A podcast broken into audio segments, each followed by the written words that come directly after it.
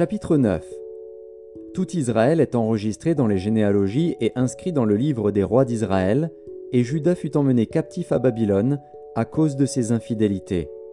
Les premiers habitants qui demeuraient dans leur possession, dans leur ville, étaient les Israélites, les sacrificateurs, les Lévites et les Nétiniens. À Jérusalem habitaient des fils de Judas, des fils de Benjamin et des fils d'Éphraïm et de Manassé. Des fils de Péretz, fils de Judas, Utaï, fils d'Amiud, fils d'Omri, fils d'Imri, fils de Bani. Des Chilonites, Azaja, le premier-né, et ses fils. Des fils de Zérar, Jeuel et ses frères, 690. Des fils de Benjamin, Salut, fils de Meshulam, fils d'Odavia, fils d'Asenua. Jibneja, fils de Jérocam, Ela, fils d'Uzi, fils de Mikri, Meshulam, fils de Shephasia, fils de Reuel, fils de Jibnija, et leurs frères, selon leur génération, 956. Tous ces hommes étaient chefs de famille dans les maisons de leur père. Des sacrificateurs, Jedaéja, Jéojarib, Jakin, Azaria, fils de Ilkija, fils de Meshulam, fils de Tzadok, fils de Merajot, fils d'Akitub, prince de la maison de Dieu. Adaja, fils de Jérocam, fils de Pachur, fils de Malkija, Maésaï, fils d'Adiel, fils de Jaczéra, fils de Meshulam, fils de Meshilémite, fils d'Immer, et leurs frères, chefs des maisons de leur père, 1760, hommes vaillants, occupés au service de la maison de Dieu. Des Lévites, Shemaéja, fils de Hashub, fils d'Azrikam, fils de Hashabia, des fils de Merari. Bakbakar, Eresh, Galal, Matania, fils de Miché, fils de Zikri, fils d'Azaph. Abdias, fils de Shemaéja, fils de Galal, fils de Jédutun, Berekia, fils d'Aza, fils d'Elkana, qui habitait dans les villages des Nétophaciens. Et les portiers, Shalom, Akub, Talmon, Akiman et leurs frères, Shalom était le chef, et jusqu'à présent il est à la porte du roi, à l'Orient. Ce sont là les portiers pour le camp des fils de Lévi. Shalom, fils de Corée, fils d'Ebiasaph, fils de Corée, et ses frères de la maison de son père, les Coréites, remplissaient les fonctions de gardiens des seuils de la tente. Leur père avait gardé l'entrée du camp de l'Éternel, et Phiné, fils d'Éléazar, avait été autrefois leur chef, et l'Éternel était avec lui. Zacharie, fils de Méchélémia, était portier à l'entrée de la tente d'assignation. Ils étaient en tout 212, choisis pour portier des seuils et enregistrés dans les généalogies d'après leur village. David et Samuel, le voyant, les avaient établis dans leurs fonctions. Eux et leurs enfants gardaient les portes de la maison de l'Éternel, de la maison de la tente. Il y avait des portiers aux quatre vents, à l'Orient, à l'Occident, au Nord et au Midi. Leurs frères, qui demeuraient dans leur village, devaient de temps à autre venir auprès d'eux pendant sept jours, car ces quatre chefs des portiers, ces Lévites, étaient toujours en fonction, et ils avaient encore la surveillance des chambres et des trésors de la maison de Dieu. Ils passaient la nuit autour de la maison de Dieu, dont ils avaient la garde, et qu'ils devaient ouvrir chaque matin. Quelques-uns des Lévites prenaient soin des ustensiles du service, qu'ils rentraient en les comptant et sortaient en les comptant. D'autres veillaient sur les ustensiles, sur tous les ustensiles du sanctuaire, et sur la fleur de farine, le vin, l'huile, l'encens et les aromates. C'étaient des fils de sacrificateurs qui composaient les parfums aromatiques. Matisia, l'un des Lévites, premier-né de Shalom le Coréite, s'occupait des gâteaux cuits sur la plaque. Et quelques-uns de leurs frères, parmi les Kéatites, étaient chargés de préparer pour chaque sabbat les pains de proposition. Ce sont là les chantres, chefs de famille des Lévites, demeurant dans les chambres, exempts des autres fonctions parce qu'ils étaient à l'œuvre jour et nuit. Ce sont là les chefs de famille des Lévites, chefs selon leur génération. Ils habitaient à Jérusalem. Le père de Gabaon, Jéiel, habitait à Gabaon, et le nom de sa femme était Maaka. Abdon, son fils premier-né, puis Tsur, Kis, Baal, Ner, Nadab, Gédor, Agjo, Zacharie et Miklot. Miklot engendra Chiméam. Ils habitaient aussi à Jérusalem près de leurs frères, avec leurs frères. Ner engendra Kis, Kis engendra Saül, Saül engendra Jonathan, Malki Shua, Abinadab et Eshbaal. Fils de Jonathan, Merib Baal, Merib Baal engendra Miché. Fils de Miché, Piton, Mélec et Tachréa.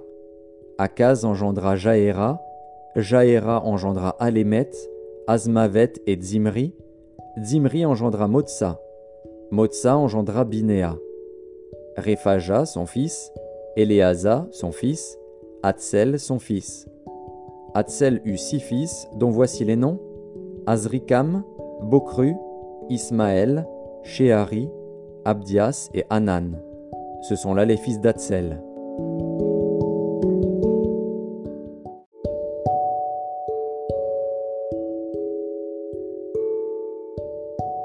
Un Chronique, chapitre 10 Les Philistins livrèrent bataille à Israël, et les hommes d'Israël prirent la fuite devant les Philistins et tombèrent morts sur la montagne de Gilboa. Les Philistins poursuivirent Saül et ses fils, et tuèrent Jonathan, Abinadab et Malkishua, fils de Saül. L'effort du combat porta sur Saül. Les archers l'atteignirent et le blessèrent. Saül dit alors à celui qui portait ses armes Tire ton épée et transpercement, de peur que ces incirconcis ne viennent me faire subir leurs outrages. Celui qui portait ses armes ne voulut pas, car il était saisi de crainte. Et Saül prit son épée et se jeta dessus. Celui qui portait les armes de Saül, le voyant mort, se jeta aussi sur son épée et mourut. Ainsi périrent Saül et ses trois fils, et toute sa maison périt en même temps. Tous ceux d'Israël qui étaient dans la vallée, ayant vu qu'on avait fui et que Saül et ses fils étaient morts, abandonnèrent leur ville pour prendre aussi la fuite. Et les Philistins allèrent s'y établir. Le lendemain, les Philistins vinrent pour dépouiller les morts, et ils trouvèrent Saül et ses fils tombés sur la montagne de Gilboa. Ils le dépouillèrent et emportèrent sa tête et ses armes. Puis ils firent annoncer ces bonnes nouvelles par tout le pays des Philistins à leurs idoles et au peuple. Ils mirent les armes de Saül dans la maison de leur Dieu, et ils attachèrent son crâne dans le temple de Dagon. Tout Jabès en Galaad ayant appris tout ce que les Philistins avaient fait à Saül, tous les hommes vaillants se levèrent, prirent le corps de Saül et ceux de ses fils, et les transportèrent à Jabès. Ils enterrèrent leurs os sous le térébinthe, à Jabès, et ils jeûnèrent sept jours. Saül mourut parce qu'il se rendit coupable d'infidélité envers l'Éternel, dont il n'observa point la parole, et parce qu'il interrogea et consulta ceux qui évoquent les morts. Il ne consulta point l'Éternel. Alors l'Éternel le fit mourir, et transféra la royauté à David, fils d'Isaïe.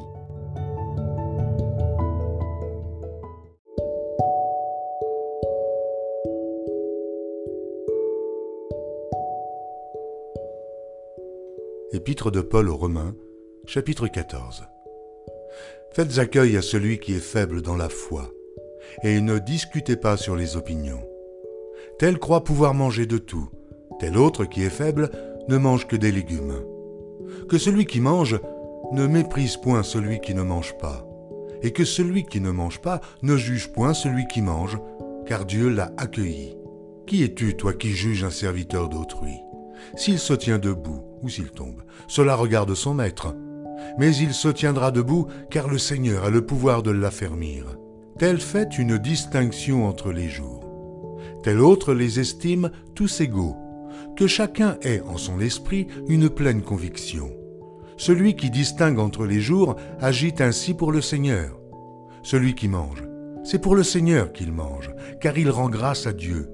Celui qui ne mange pas, c'est pour le Seigneur qu'il ne mange pas, et il rend grâce à Dieu. En effet, nul de nous ne vit pour lui-même, et nul ne meurt pour lui-même. Car si nous vivons, nous vivons pour le Seigneur. Et si nous mourons, nous mourrons pour le Seigneur. Soit donc que nous vivions, soit que nous mourions, nous sommes au Seigneur. Car Christ est mort et il a vécu afin de dominer sur les morts et sur les vivants. Mais toi, pourquoi juges-tu ton frère? Ou toi, pourquoi méprises-tu ton frère, puisque nous comparaîtrons tous devant le tribunal de Dieu? Car il est écrit, Je suis vivant, dit le Seigneur. tout genou fléchira devant moi, et toute langue donnera gloire à Dieu. Ainsi, chacun de nous rendra compte à Dieu pour lui-même. Ne nous jugeons donc plus les uns les autres, mais pensez plutôt à ne rien faire qui soit pour votre frère une pierre d'achoppement ou une occasion de chute. Je sais et je suis persuadé par le Seigneur Jésus que rien n'est impur en soi, et qu'une chose n'est impure que pour celui qui la croit impure. Mais si pour un aliment ton frère est attristé, tu ne marches plus selon l'amour. Ne cause pas par ton aliment la perte de celui pour lequel Christ est mort. Que votre privilège ne soit pas un sujet de calomnie. Car le royaume de Dieu, ce n'est pas le manger et le boire, mais la justice et la paix et la joie par le Saint-Esprit. Celui qui sert Christ de cette manière est agréable à Dieu et approuvé des hommes. Ainsi donc, recherchons ce qui contribue à la paix et à l'édification mutuelle. Pour un aliment, ne détruis pas l'œuvre de Dieu. À la vérité, toutes choses sont pures, mais il est mal à l'homme quand il mange de devenir une pierre d'achoppement. Il est bien de ne pas manger de viande, de ne pas boire de vin, et de s'abstenir de ce qui peut être pour ton frère une occasion de chute, de scandale ou de faiblesse. Cette foi que tu as, garde-la pour toi devant Dieu. Heureux celui qui ne se condamne pas lui-même dans ce qu'il approuve. Mais celui qui a des doutes au sujet de ce qu'il mange est condamné parce qu'il n'agit pas par conviction. Tout ce qui n'est pas le produit d'une conviction est péché.